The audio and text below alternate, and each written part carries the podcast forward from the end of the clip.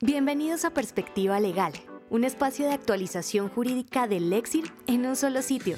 Escucha el análisis jurídico y los puntos de vista de abogados expertos en las diferentes ramas del derecho. Latinoamérica, Colombia, Argentina, Chile, Perú y México. Bienvenidos a un nuevo podcast del Lexir, en Perspectiva Legal.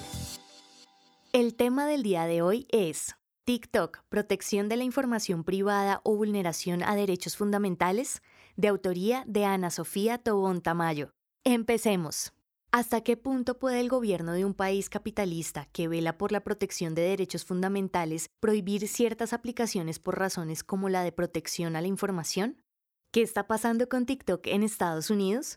En resumen, se han sostenido una serie de audiencias en el Congreso de Estados Unidos en donde el interrogado ha sido Shou Sheu, CEO de la aplicación, estas audiencias, con sus arduas preguntas por parte de los congresistas de Estados Unidos, han estado enfocadas en la protección de datos y de la información privada de los ciudadanos estadounidenses. De hecho, el tema más cuestionado es el manejo que se le estaría dando a esta información y principalmente si TikTok, propiedad de la empresa china ByteDance Limitada, está tomando la información privada de sus usuarios norteamericanos y compartiéndola con el gobierno chino, con quien Estados Unidos no maneja buenas relaciones. Por estas razones, se está buscando prohibir la aplicación.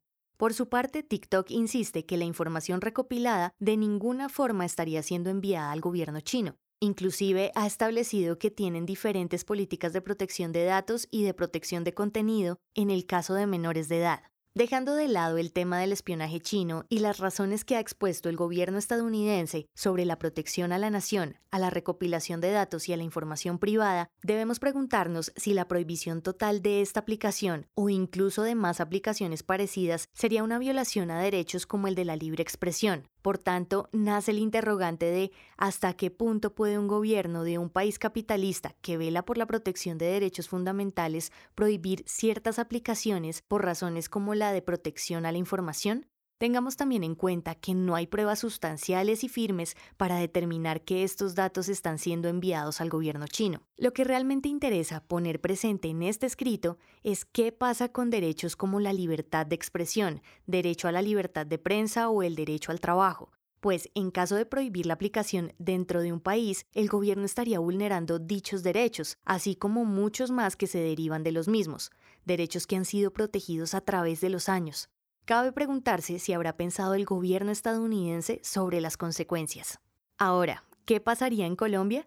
Aplicaría la misma narrativa, la violación a derechos como el libre desarrollo de la personalidad, derecho a la libre expresión o incluso derecho al trabajo, derechos consagrados y altamente protegidos en nuestra Carta Política. ¿Cuáles serían las consecuencias políticas, económicas y sociales para Colombia si se llegase a prohibir dicha aplicación y con esto se violaran los derechos fundamentales de los colombianos? Para cerrar, es claro que muchos de estos interrogantes quedan abiertos y que en estos momentos no es posible llegar a una respuesta clara. No obstante, sí es importante realizar este tipo de preguntas y plantear la duda, pues muchas veces las consecuencias pueden causar un gran daño.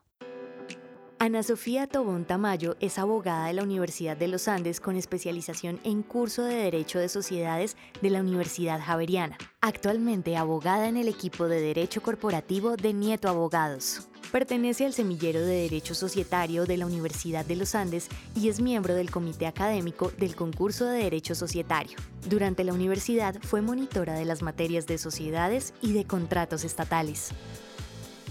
Agradecemos por habernos acompañado en esta oportunidad. Los invitamos a que nos sigan en nuestras redes sociales y escuchen semanalmente los temas jurídicos más sonados y discutidos por los mejores abogados de Latinoamérica y el mundo. Perspectiva Legal del Exir, una marca de Legal Solutions Group Colombia.